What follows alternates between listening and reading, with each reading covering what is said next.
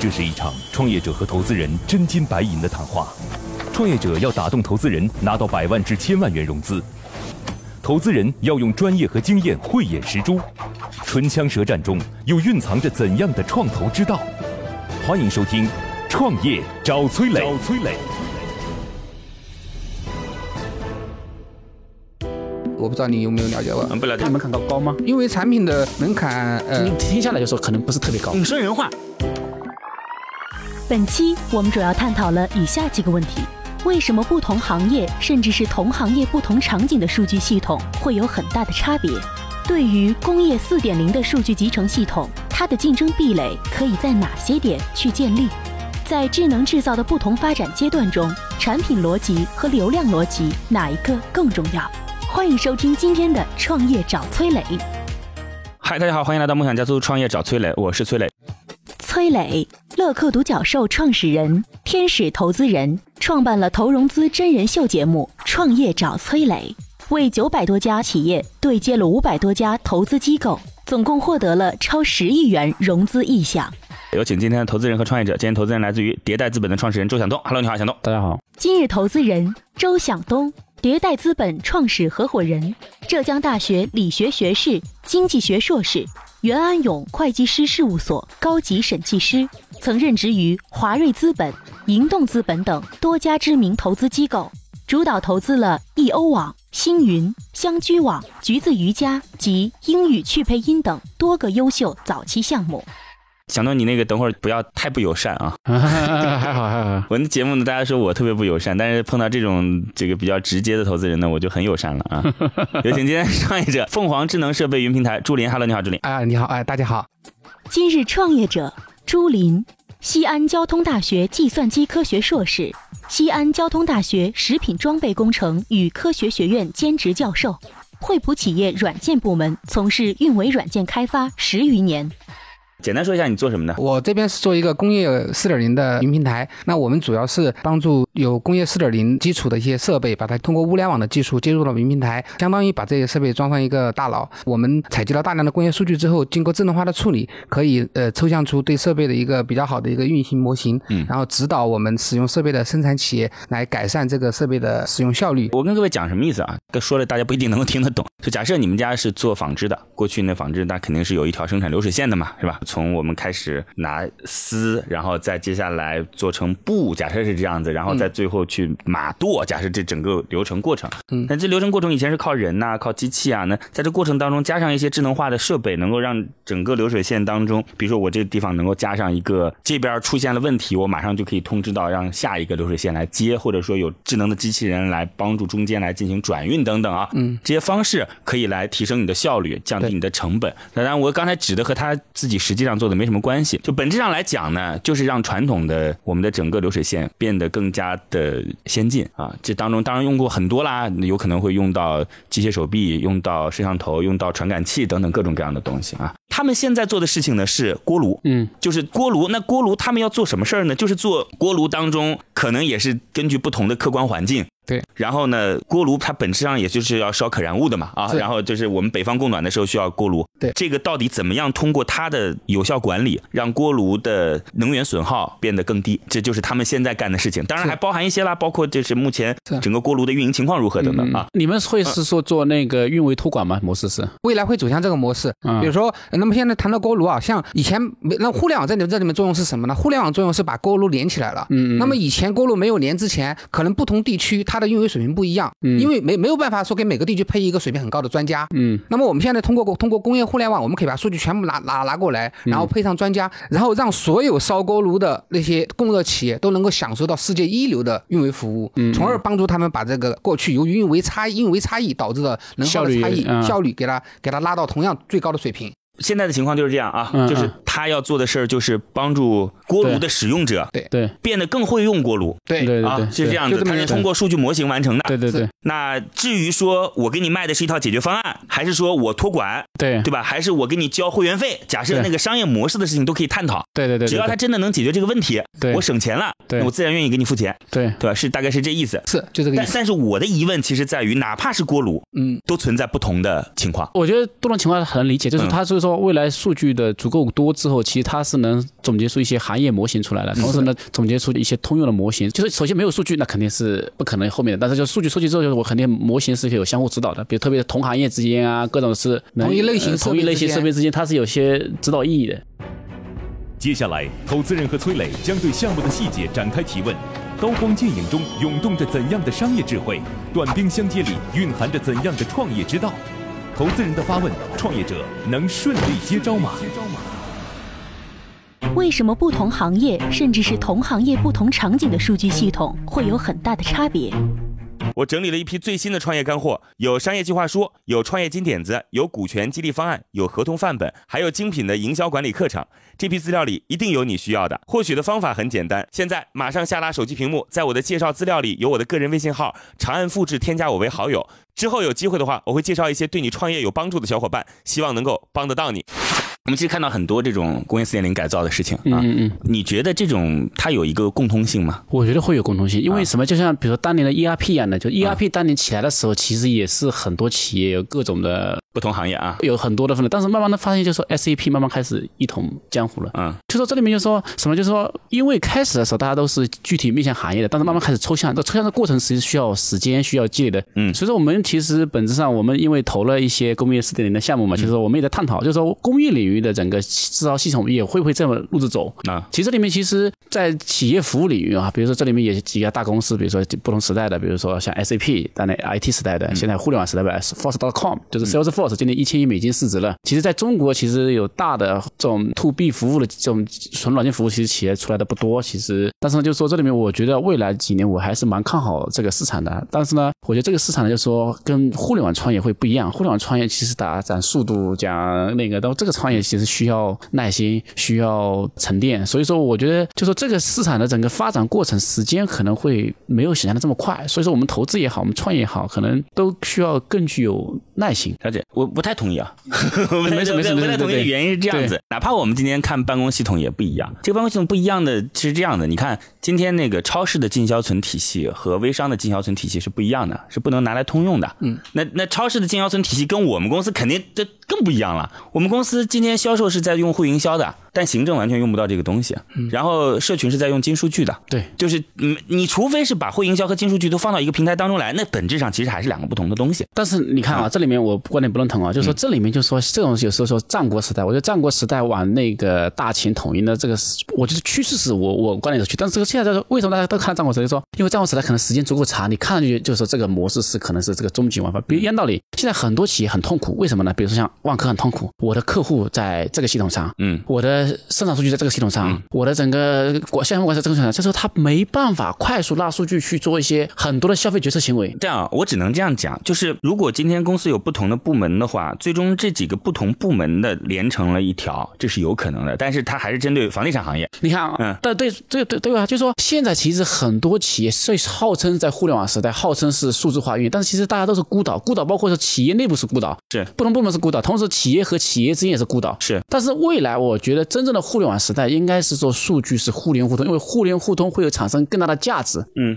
但这种互联互通呢，因为我们最近在看一个项目啊，最近我我我我我我在我在考虑要不要投，就是说其实现在未来啊，系统要一统，我觉得至少是说会存在这几家的一个平台，但这个平台上才实现互联互通是趋势。我为什么要说这个话题啊？我为什么要说这个话题的原因，其实是你的事儿，嗯，就今天创业项目的事儿。对对对对对。因为我目前所看来，就是工业四点零改造，或者把我们把它生产流水线提升吧，就或者生产流水线智能化这件事情，不同行业是完全不一样。嗯嗯嗯嗯，就纺织行业有纺织行业的整个逻辑。对。和他现在做的是锅炉，我们算是能源行业吧？假设是这样子，压根就没有没有一回事是相通的。这个这个地方我有些建议啊，就是我们这个团队之前是在惠普做 ITSM IT 运维软件开发的。嗯。那么我们也观察到，在工业中，它它有不同的场景，像您说的，做做纺织的，有做锅炉的，有做空压机的。嗯。但是他们在有一点上，他们是有相同的场景，就是在运维啊，比如在在监控，在故障处理，嗯，在做一些性能能效分析。了解。那么在做一些 dashboard，在我向管理层呈现它的关键数据的时候，这一条线它是通的。好。理解。但是从运维层面。我还要补充一下，就是说，如果是纯 IT 时代产物，系统不通是很正常的。为什么？现在是互联网时代。嗯，如果说我的信息不是纯内部用的，我是要去进行大规，因为是为什么呢？现在说，原来我的部门既是部门，我也是同个物理环境的。嗯，现在其实部门变成是一个放地理环境。这时候其实我其实很多企业发现，我的办公环境、我的消费环境、我的客户环境都在互联网上。这个时候，互联网会促使很多企业去互联互通。是，大家说这里面我看啊，就说你看制造企业，比如说什么自动化产业，我觉得很个性化、很正常。嗯，但是就说如果我要实现互联网场景的很多场景的话，但制造企业的倒逼会，就是现在万科这种公司为什么会率先实现去做很多转移呢？就是因为它其实被库克倒逼的。嗯，像这里面很多现在是那个很多酒店的管理系统原来就互联网化。所以说我的意思说，我不是说认为所有的系统都会去实现，但是说特别是要在互联网环境形成数字化转型的很多公司，可能系统未来互联互通是趋势。这个互联互通呢，也就是说一种方式是实现接口的打通，这种接口的话就是不同的系统就搭接，但这种接口打通就很难嘛，很麻烦。现在 SAP 为什么这段时间越来越难？就是说 SAP 是基于上时代的，它其实通过很多接口的方式在实现互联网化。嗯，但它发现这种互联网化的效率是非常低效的。嗯，但是就是说我们也在看，就是说未来能不能出现一个底层平台相通，上基于底层平台去上面去做很多业务层的那个，所以大大家共同底层之后呢，我的数据互联互通就会更容易。那个事情呢，其实是这样子的，就我们现在其实已经实现了线上信息的互通和一些线下行为的信息互通，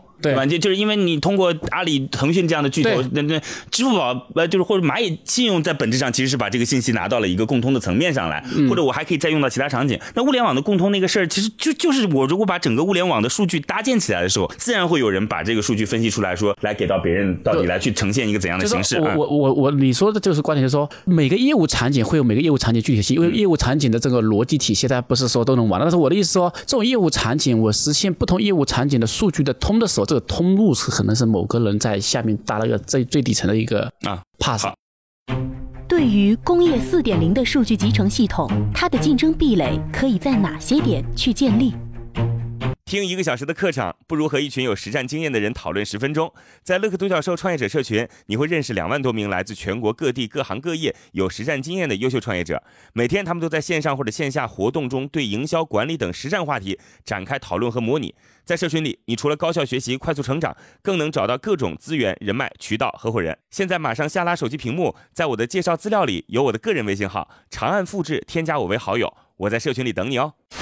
我还是那个问题，就是说，第一，这个事情就是说，现在需求肯定是有的，是吧？的。那第二就是说，你的商业模式，你认为你的竞争的壁垒可以，就说怎么怎么建立？OK，活好。OK OK，呃，竞争壁垒是这样子的，就是说，首先工业设备它有个特点，它的协议比较私有，嗯，那么它的数据怎么采集？其实刚才讲那个数据采集的话，那么更重要的是点要跟设备厂商有一个比较好的配合，对。那么所以说我们在早期的话，我们通过跟设备厂达成对这个壁垒，我我认同，就是这个壁垒，因为现在接入的壁垒，接入壁垒就这接入，但这个接入壁垒就是不成为，可能就是对创业公司来说可能是早期是的，但我的意思是说，我的期望就是说，因为你，我的预期说，你的公司，你认为你自己是未来值多大天花板的公司？他是个，他说的是战术上的壁垒。他知道了，对吧？那那有没有战略上的壁垒？我的意思说，你长期价值建立在什么壁垒上面？就是我，比如说有一种，比如像阿里这种壁垒，是说我做了一亿个用一亿个用户和十万个 SKU 之间，对啊，这这是壁垒。对对对。因为比如腾腾讯写拿到一用户切不进来，为什么？我有几百万 SKU。对。就像比如说腾讯为什么现，比如说那个子子弹短信，我一点不看好。嗯。子弹短信为什么不看？为什么？子弹短信没法快速把用户关系和用户活跃搬移到。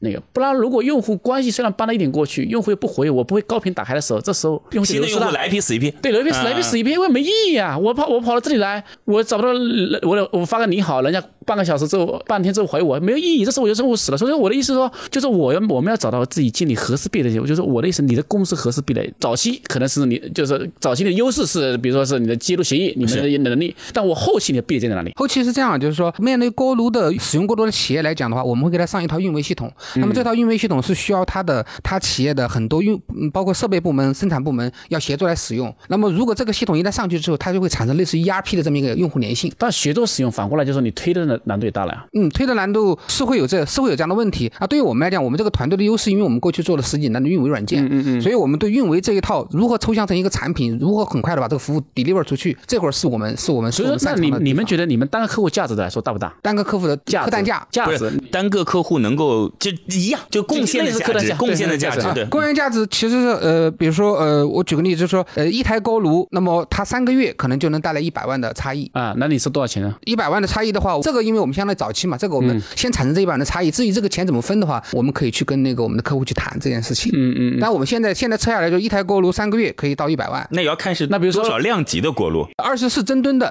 大概是。那我的意思说，比如说平均大小，类似你们做这样事情的团队多吗？现在？现在有一家是全银科技，我不知道你有没有了解过？不了解。他是做那个燃煤锅炉的，那我们是燃油燃气锅炉，我们是以燃油燃气锅炉。那你的竞争门槛是技，就是技术竞争门槛呢，还是门槛？门槛的话，主要是在于，我觉得是要快速的构建出这么一个运维运维产品来去占领。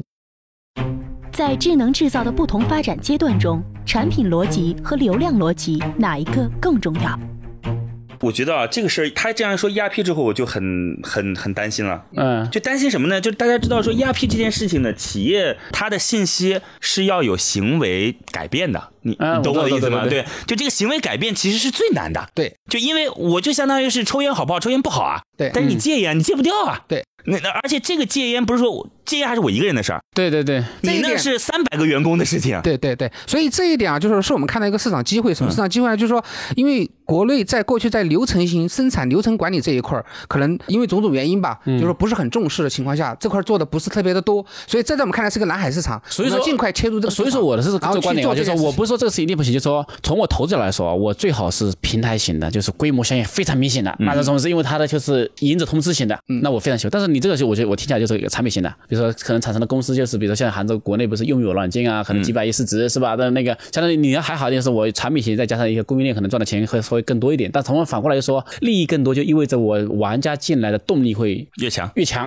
是吧？所以说你看现在其实拥有其实当个客户的价值是很低的，嗯，这你这个算法是当个客户价值还是比较不错的，嗯，这时候就会很多玩家进来的概率。会冲动力会更强，对。所以这时候就说，所以说我我的意思到到时候我的价值有，就是说这价值就是可能没有想象这么大，但是这里面就是因为一市场的空白，二那就是我也看好现在。其实为什么这个这倒不是问题啊？为什么现在其实这这几年企业企业啊，它越来越通过想通过 IT 化来要效率，对，那要这种认知已经产生了，产生了。为什么？就像是我们投的那个塔网一样的，比如说六七年前，它的商业公司立泰科技是拼命在忽悠企业家啊，我们要怎么怎么样，嗯，他们呢忽悠了，花现在开始交付不行。现在就说我像我们投投那个。团队他其实是忽悠能力不行，但是呢，他现现需求激发者，他不用去忽悠了。嗯，企业会总找他们，只要他把好的产品交付给他就行了。是，所以这里面到时候我我倒觉得就是说，以前是流量逻辑，现在是产品逻辑。产品逻辑对，以前是就说你要你要忽悠企业家，就是忽悠能力是是是优势。以前得靠我。对啊，因为对啊，对，因为因为我们我们我们过去做了十几年企业软件软件方面的这个领域，在这个领域，这个领域其实它是非常注重价值的。嗯，对，他可能不，他不太是说靠忽悠你就，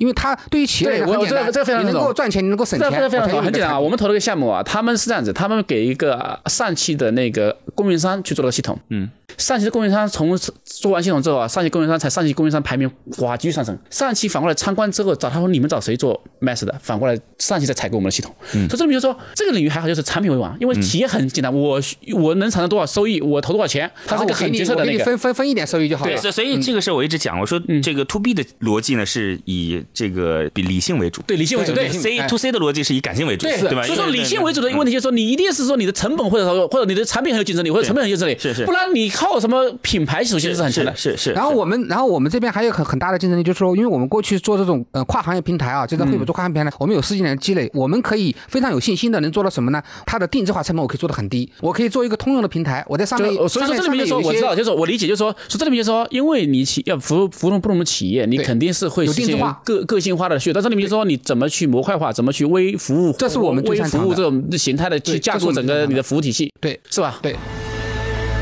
现在，投资人已对创业项目大致了解。那么，这次创业者前来谈判，他的理想融资金额是多少？如果你想找到合适的项目创业，想找到靠谱的合伙人，想找到全国各地的渠道资源，想找到投资人，想找到可以投资的好项目，那么你就应该立刻加入到乐客独角兽的创业社群。现在马上下拉手机屏幕，在我的介绍资料里有我的个人微信号，长按复制，添加我为好友。乐客独角兽创业者社群和几万名成员，满足你对创业资源的所有需求。要多少钱？嗯，我们这一次主要是天使能要融资五百万，干嘛用？主要是做呃，一个是做市场推广，我们面向设备厂商那一块的方案已经非常成熟了，我们想尽可能的去拿更多的设备厂商的资源。第二第二块就是我们要打造我们的运维平台，然后主要是大数据方面，我们要把它做的这个模型尽快的做得更好。我们那迭代资本的响动啊，来给出一个最终的结果。悬念即将揭晓，投资人是否会对创业者 say yes？让我们拭目以待。来，小东犹豫了一下，最终的结果是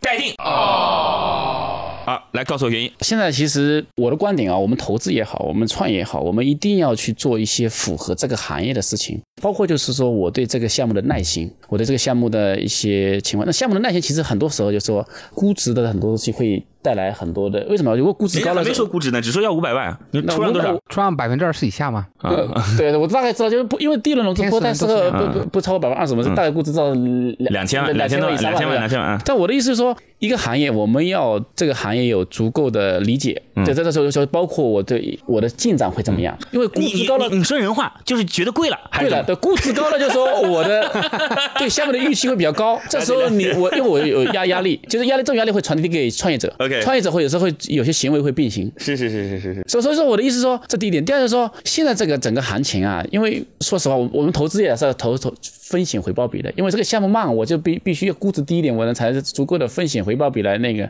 是吧？嗯。所以说我不说这个项目一定不可行，就是我是我觉得这个第一，这个行业我们也投了一些项目，我也在看很多项目。贵这件事说的最复杂的。好，那行吧，那今天就这样，好吧？好好好，有空有机会交流，对，有空咱们再再再再那个沟通微信，到时候好好的，好好，谢谢谢谢。创业找崔磊，再见。今天的节目就到这里，最后给大家留一个小问题：有没有可能对客户、产品、销售、运营这一系列数据系统平台进行合并？如何进行合并？欢迎在评论区给我们留言哦。幸运听众将有机会免费加入乐客独角兽的创业者大家庭。感谢启迪之星、杭州无一 link 对本节目的大力支持。